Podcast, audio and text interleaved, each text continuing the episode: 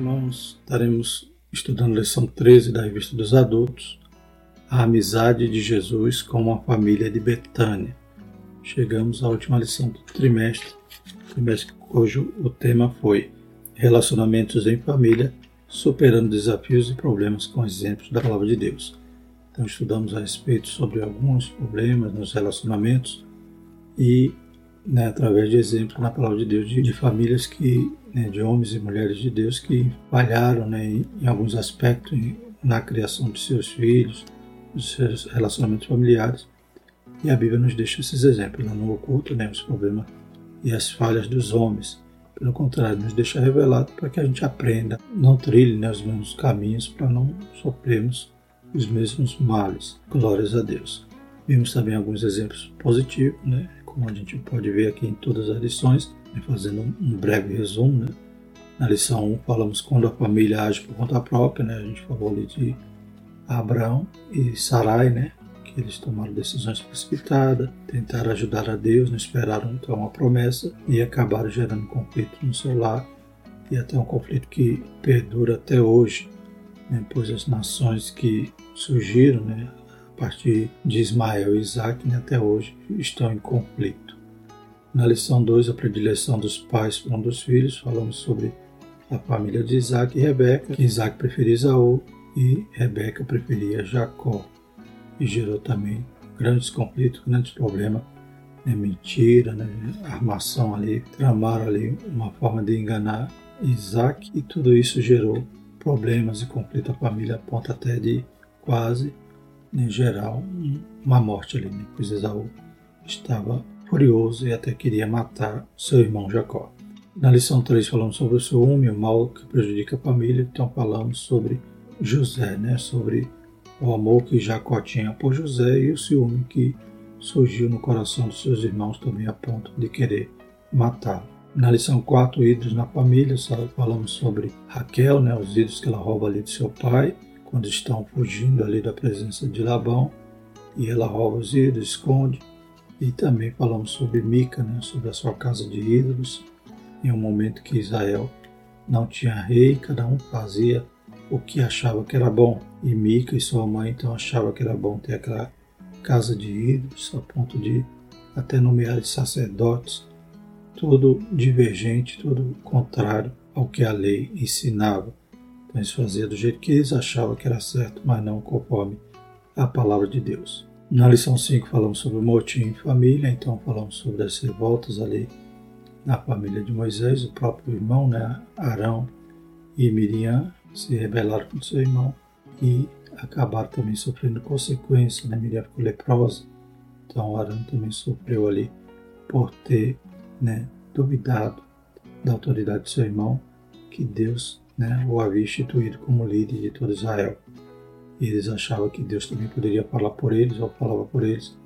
E eles tinham também todo o direito de serem protagonistas ali na liderança. Né? Então eles também são contrários, são desobedientes então às ordens de Deus e se rebelam.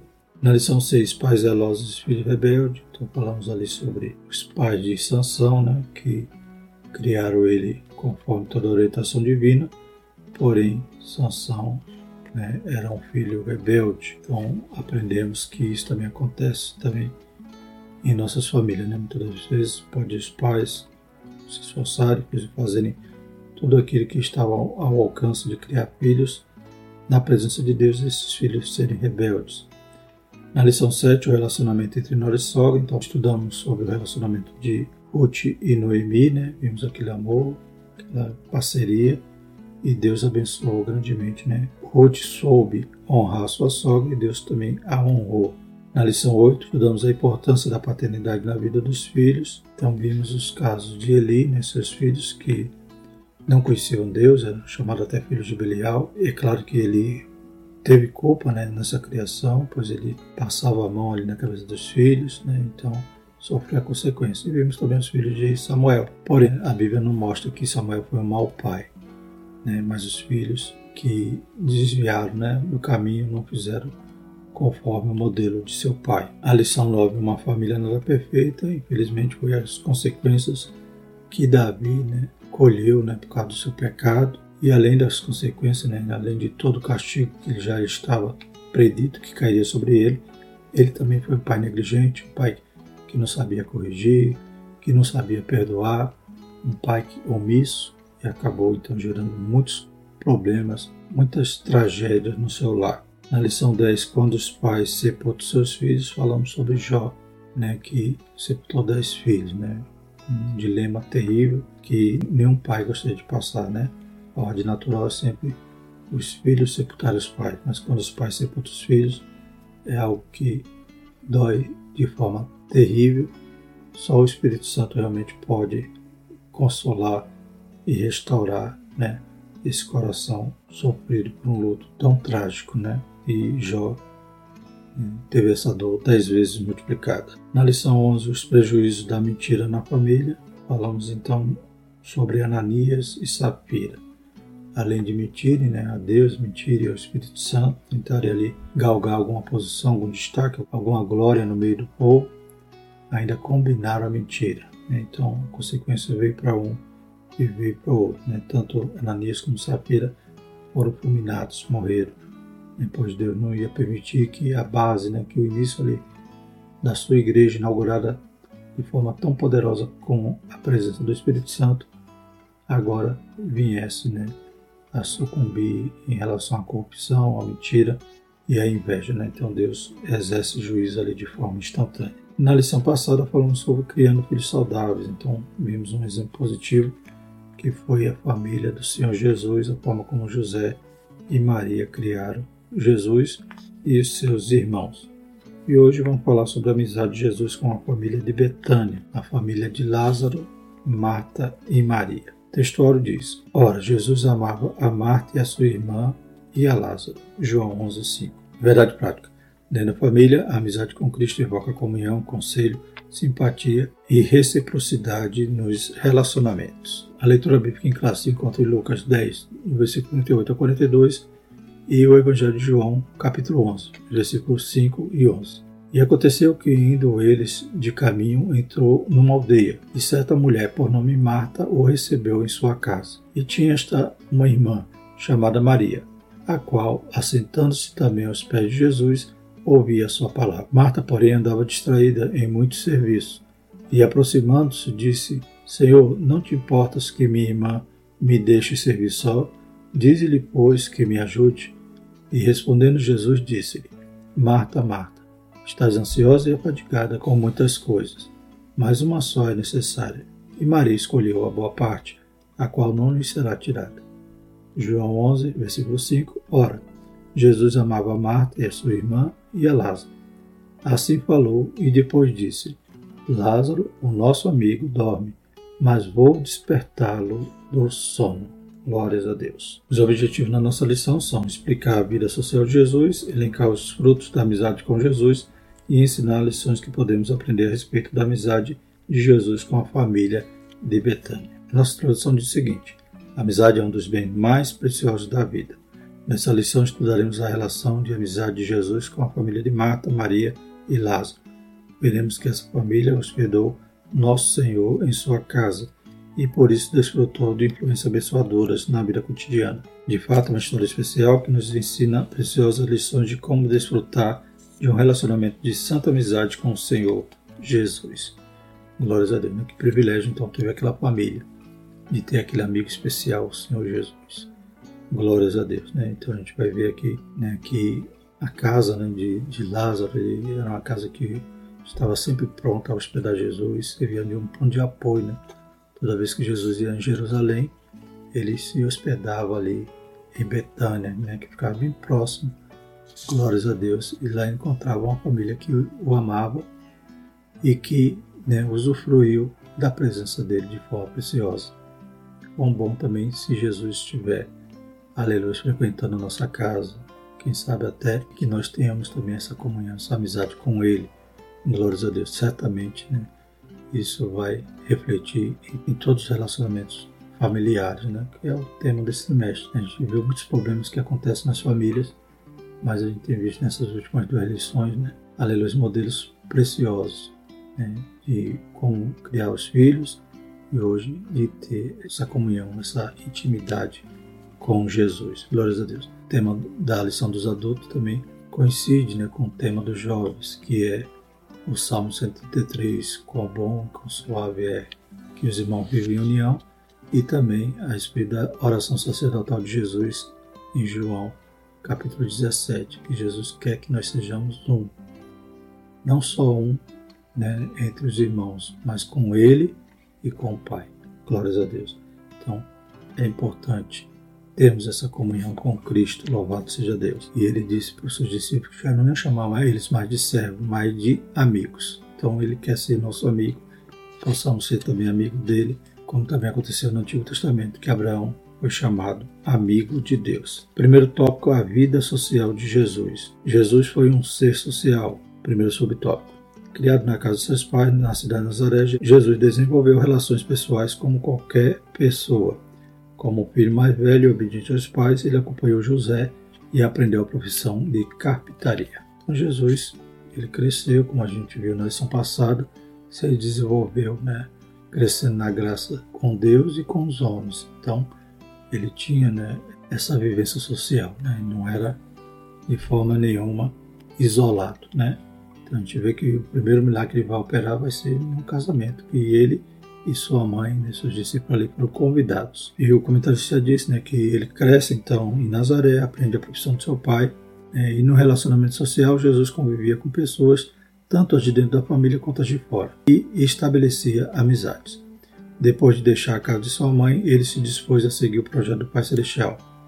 Nesse tempo, peregrinou por toda a terra da Palestina, pregando o Evangelho, realizando prodígios e sinais como confirmação do seu ministério estabelecendo grandes amizades.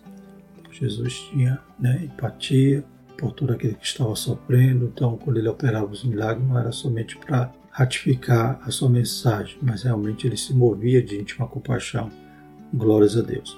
Não por acaso nosso Senhor admitiu aos seus discípulos: Já não os chamarei servos, mas tenho-os chamados amigos. João 15, 15. Então, aqueles discípulos que seguiram Jesus, que dormiam no relento, caminhava com ele, atravessava o mar.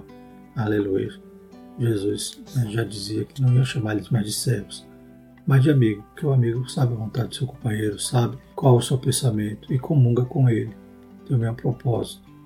O servo, né, ele só faz obedecer, sem entender a vontade do Senhor. Mas o amigo não, ele está ali comungando com o mesmo propósito. Segundo subtópico, uma casa hospedeira. Havia uma família betânia que desfrutava de uma bonita amizade com o Senhor Jesus, a família de Marta, Maria e Lázaro. Toda vez que ia a Jerusalém, Jesus procurava visitar essa família, que se tornou especial em suas relações interpessoais. Era uma amizade sincera em que a família hospedava Nosso Senhor de maneira acolhedora. Glórias a Deus, né? Então, recebia Jesus, a gente vê Marta ali agitada, querendo preparar tudo para Jesus, Maria ali aos pés do Senhor. Não foi uma nem duas vezes que Jesus estava ali naquela casa. E essa amizade gerou até um milagre, né? Quando eles precisaram de uma situação extrema de Jesus. Claro que Jesus esperou o tempo ali para chegar, mas ressuscitou o seu amigo Lázaro. Glórias a Deus. Então, como é bom ter Jesus por perto, sempre. Ter comunhão, aleluia, e andarmos em santidade, para que Ele esteja ao nosso lado. Glórias a Deus. Terceiro subtópico: Jesus foi recebido por essa família. Se entre os próprios irmãos havia os que não compreendiam sua missão, Jesus encontrou em Marta, Maria e Lázaro acolhimento especial para o seu chamado. Né? Interessante que a gente viu na lição passada que os irmãos de Jesus não criam nele. Né? Eles zombavam, diziam, que não vai fazer os mesmos milagres que você está fazendo aqui, né? Para que seja conhecido. Né? Então, Jesus até disse que o profeta não tinha valor em sua pátria. Então, e por isso, certa vez também, quando estava lá Maria e seus irmãos à porta querendo falar com Jesus, e mandaram avisá-lo, ele disse: A minha família é aqueles que estão fazendo a minha vontade.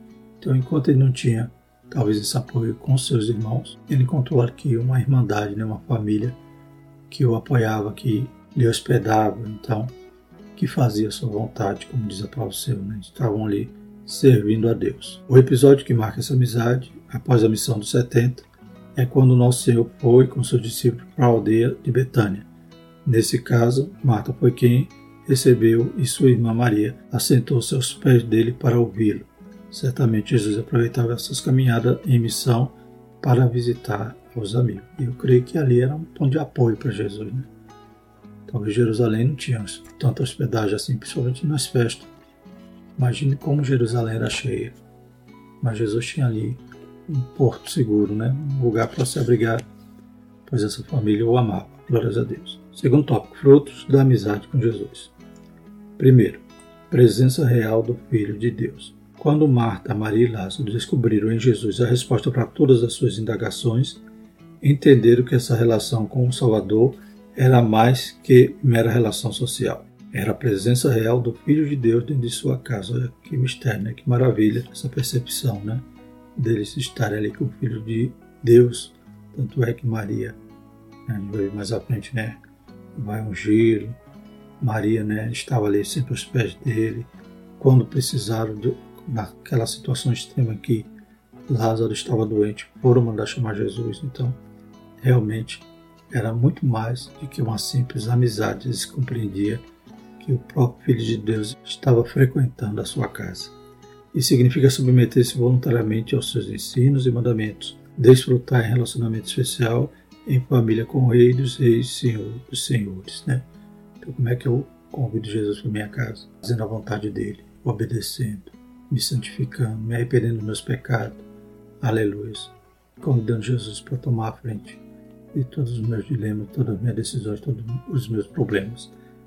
Então estou me submetendo a Ele. Glórias a Deus. Diz a palavra, né? Submetei-vos a Deus. Existir o diabo, ele fugirá de vós. Então, como é precioso estarmos debaixo das suas potentes mãos, nos humilhando, para que ele possa habitar em nossa casa também. Segundo subtópico, desenvolvimento espiritual. A amizade de uma família com Jesus converge em adoração, contrição e quebrantamento espiritual. Por três vezes, os autores do Evangelho citam atitudes distintas de Maria, irmã de Marta, em relação ao Senhor Jesus. Primeiro, em sua própria casa, quando Jesus visitou a família. Né? Então, na primeira vez, Maria já estava ali querendo aprender, né? como a Bíblia fala, e tinha esta uma irmã chamada Maria, a qual, assentando-se também aos pés de Jesus, ouvia a sua palavra. Então, não só estava Maria ali, mas ela quis aproveitar a situação. Então, há esse desenvolvimento espiritual. Quanto mais comunhão, quanto mais nos aproximamos de Deus, mais Ele se aproxima de nós. Primeiro, Maria sentou seus pés de Jesus para ouvir. Segundo, na ocasião da tristeza pela morte de seu irmão Lázaro, ela lançou aos pés dele chorou as suas tristezas. Né? Jesus chega, Marta conversa com Jesus, depois vê Maria também se joga aos pés de Jesus e chora, né? dizendo: Se o Senhor estivesse aqui, meu irmão não teria morrido. Mas Jesus vai dizer para ela que ele é a ressurreição e a vida. Né? Glórias a Deus. Por último, em casa, Maria adorou Jesus derramando sobre ele um recipiente de unguento de nardo puro, ungindo seus pés e enxugando com os seus cabelos. Então, aquele momento de adoração, momento que ficou marcado, né? Aleluia. Ela pegou algo precioso para tentar ali né, adorar Jesus, Jesus mesmo dizendo, está me preparando, né? Faltava pouco tempo, poucos dias para Jesus se entregar por nós ali, para morrer na cruz. Então, ela estava antecipando essa unção ali nos pés do Senhor Jesus e isso, né, demonstra né, essa capacidade que ela tinha de adorá-lo, de reconhecer quem era Jesus. Aqui a lição é clara: a família que recebe Jesus em sua casa desenvolve um relacionamento profundamente espiritual com ele. E terceiro, subtópico serviço concreto. Assim como Maria aprendemos uma espiritualidade profunda, com Marta aprendemos a importância do serviço em família. As preocupações de Marta com os trabalhos do lar indicam a intenção de agradar a Cristo, oferecendo-lhe uma hospitalidade especial. Era um modo de Marta agradá-lo por meio de obras. João 12, 2. Há o que condena a atitude mais ativa de Marta em relação a Jesus. É bem verdade que ela foi admoestada pelo Senhor quanto ao serviço desproporcional e a não esquecer do necessário. Lucas 10:40. Entretanto, também é verdade que ela adequou esse serviço na perspectiva ensinada pelo Senhor Jesus. João 12, 2, nessa referência, que diz assim: Fizeram-lhe, pois, ali uma ceia e Marta servia, e Lázaro era um dos que estavam à mesa com ele. Então a gente sempre vê Marta servindo, né? Ela estava também tentando agradar a Cristo, né? como a gente vê em Lucas 10, E aconteceu que, indo eles de caminho, entrou numa aldeia e certa mulher por nome Marta o recebeu em sua casa. Ela convidou ele, ela foi trabalhar ali, tentar né, preparar tudo. Depois ela vai reclamar, dizendo: e Maria não veio me ajudar. Né? O problema de Marta não é a sua atitude de servir, mas a desproporcionalidade, como diz aqui. Né? Ela priorizava só uma coisa e deixava a outra importante, que era ouvir Jesus ali ensinando, como Maria estava aos seus pés. Mas Marta também estava servindo ao Senhor, porém Jesus a admoesta em relação a isso, a ela priorizar as coisas, né? E não ficar talvez só entregue a um serviço e esquecer que Jesus passou por ali. Ele ia se cansar, ia, ia se preocupar, ia se distrair com muitas coisas, como o próprio Jesus disse, ia perder talvez uma oportunidade de aprender aos pés do Cristo. Quando a família estabelece uma relação de amizade a partir de Jesus, deve-se levar em conta o serviço mútuo para a manutenção do lar. Em Jesus, cada membro da família deve ser ativo nas tarefas domésticas sem, contudo, esquecer-se do necessário, a prioridade espiritual.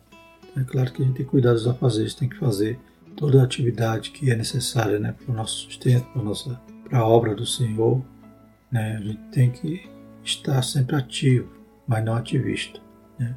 Ativista é aquele que faz, faz, faz, esquece o propósito, esquece a essência e acaba né, se distraindo com muitas coisas e deixando né, o momento de ter um relacionamento pessoal com Cristo, de ter um devocional, né, de orar, de estar aos pés do Senhor, de estar aprendendo com Ele. Então que vigiemos também para não desocuparmos demais e negligenciarmos na melhor parte, que é estar aos pés de Cristo. Glórias a Deus. Podemos também tirar o mérito de Marta, que ela sempre estava servindo, né? Ela era realmente preocupada em servir ao Senhor. E o terceiro tópico, lições que aprendemos com a amizade de Jesus. Primeiro subtópico, uma história de amor. A história da amizade de Jesus com essa família nos leva a conhecer uma história de amor. Marta, Maria e Lázaro eram fiéis discípulos de Jesus, né? então Jesus amava a todos eles. Ambos os irmãos criam em tudo que o Mestre ensinava e por isso o reverenciavam de maneira honrosa e hospitaleira, né? como a gente viu, né? embora os irmãos Jesus não criam nele, encontrou aqui uma família, pessoas que estavam sempre prontas a hospedar né, o Senhor Jesus. Eles amavam Jesus e eram amados por ele. Aqui aprendemos que o amor é o sentimento que deve nortear a relação da família cristã. No lar em que se estabeleceu a amizade com Jesus, não deve faltar amor de Deus. Quando eu convido Jesus, eu também tenho que viver esse amor. Glórias a Deus. Né? E se ele habita em minha casa, se ele me visita, se ele frequenta o meu lar, esse amor tem que estar, claro, espalhado para todos os membros da nossa casa. Louvado seja o Senhor.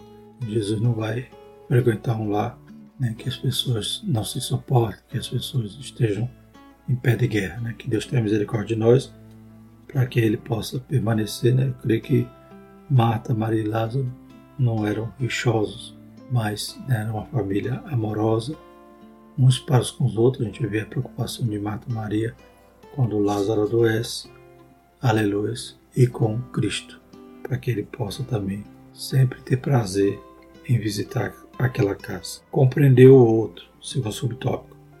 Vimos que Marta Maria tinham perfis distintos. Uma agia mais com o coração e outra mais com as mãos. Uma tinha uma emoção mais intensa, falava de maneira mais direta e franca, e outra mais sossegada, tranquila, contemplativa e silenciosa. Entretanto, ambos recebiam Jesus com alegria e honra. Em nossa família também é assim. Na mesma casa habitam pessoas com personalidade diferente uma das outras. É preciso ter disposição para conhecer, compreender, administrar de maneira sábia e respeitosa a personalidade de cada membro da família. Talvez esse seja o maior desafio do amor em casa. Então a gente sabe que cada um tem um comportamento, um temperamento diferente do outro. Né? Como alguém fala, os dedos da mão, né? São uns diferentes dos outros. Então, quantas vezes a gente identifica, né? Martas e Marias na nossa casa e na igreja, né? Glórias a Deus. Também tem lá muito crente que é Marta, muito crente que é Maria. Glórias a Deus. Essas características que o autor aqui exemplificou. Então, devemos saber compreender no nosso lar os temperamentos, comportamentos e também na igreja. Né? E, como diz aqui, compreendendo um ao outro, louvado seja o Senhor.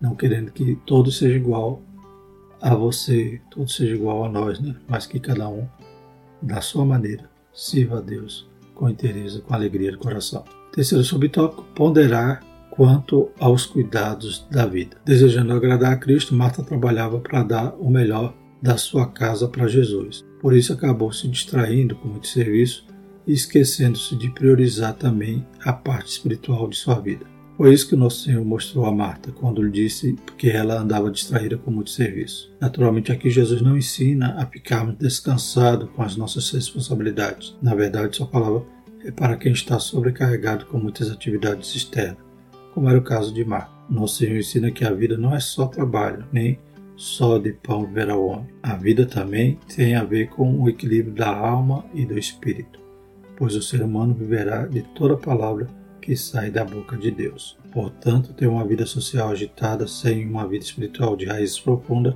é viver no vazio. Assim, em pouco tempo não teremos mais fervor espiritual. A nossa família deve ser ambiente em que a nossa vida com Deus seja potencializada a fim de que nossa vida social seja produtiva e abençoada. Né? Então, por muitas ocupações, né, vai acabar se esquecendo de priorizar a Deus. Né? A Bíblia até diz: busca primeiro o reino de Deus, a sua justiça e as demais coisas lhes serão acrescentadas. Até na obra, né? Como a gente sabe que muitos se ocupam tanto na obra e esquecem de Deus, né? do dom da obra, né? que Deus tem misericórdia. Imagine como citei agora há pouco, né? Marta fazer todo aquele trabalho, toda, todas aquelas obrigações e Jesus passar pela casa dela e ir embora e ela nem aproveitar né, um momento ali na presença de Cristo, né, nos pés de Jesus, aprendendo alguma coisa. Glórias a Deus. Né? Então temos que saber dividir né, o tempo e ter uma vida santa, uma vida espiritual em que, aleluia, também de vez em quando temos que estar nos pés do Senhor. É o melhor lugar que o crente pode escolher estar. Louvado seja o nome Senhor. E as demais coisas o Senhor vai ajudar, vai acrescentar, desde que estejamos priorizando a Ele em primeiro lugar, no nosso coração, no nosso tempo, na nossa família. Aleluia, para que Ele possa acrescentar as demais coisas. Amém? E para que sejamos próximos em tudo aquilo que venhamos a colocar nossa mão para fazer. Concluindo, a nossa amizade com Jesus implica ter comunhão com Ele em todo o tempo de nossas vidas. Ele é um amigo sem igual que nos conforta quando precisamos, consola quando choramos, a família que cultiva amizade com Jesus vive na dimensão do amor, procura compreender os outros membros da família e pondera os cuidados dessa vida. A família cristã com Jesus tem o privilégio de desfrutar de sua presença real no cotidiano. Portanto, não podemos viver sem a amizade do Senhor Jesus. Glórias a Deus. E Ele é um amigo fiel, né? Aquele que nunca vai nos faltar, aquele que sempre está pronto a nos ouvir e nos atender. Glórias a Deus. Ele nos atende de forma maravilhosa quando nós estamos mantendo né, esse relacionamento, essa comunhão com Ele. Quão maravilhoso é podemos contar, aleluia, com Jesus também dentro do nosso lar, visitando nossa casa, nossa família. Aleluia, possamos dizer, como diz um corinho, né? fica Jesus mais um pouquinho, não vá, seu antes de falar. Como é maravilhoso a sua glória né? dá este lugar. Amém? Graças a Deus. Louvamos a Deus pela vida do pastor Helena Cabral, que comentou essa revista e nos deu né, importantes lições e concluiu com chave de ouro. Aleluia, com a amizade de Jesus, com aquela família Betânia, para que nós também anseiamos, desejemos ter, aleluia, essa amizade com Cristo. Amém? Nossa família também possa ser hospitaleira e todo o tempo convidar Jesus para estar no nosso lar. Amém? Vamos orar. Santo Eterno Deus, obrigado, Pai, por esse trimestre. Obrigado, Pai, pelas ricas lições que o Senhor, aleluia, preparou para nós, Senhor Jesus. Usou teu servo, aleluia, para que a cada domingo, Senhor Jesus, pudéssemos, Pai, refletir sobre as famílias, sobre os relacionamentos, sobre os problemas e podemos, Pai, buscar auxílio na Tua palavra, Pai, para vencer todos eles. Em nome de Jesus, nos guarda, continua, Pai, abençoando, Pai, esse ministério da escola dominical, professores, pastores, Senhor Jesus, os alunos, os porteiros, tesoureiros, Pai, todos aqueles que fazem essa obra. Deus Santo e Poderoso, nos ajuda, Pai, e nos desperta para que a cada trimestre possamos estar mais imbuídos. Para cada trimestre, Pai, alunos possam se ingressar, Pai, na escola, possam ser despertados e entender, Pai, quão é precioso estar aprendendo de Ti. Em nome de Jesus, nós te agradecemos por tudo Amém. Que a graça do nosso Senhor Jesus Cristo, o amor de Deus e a comunhão do Espírito Santo permaneçam sobre nós, hoje e para sempre. Amém.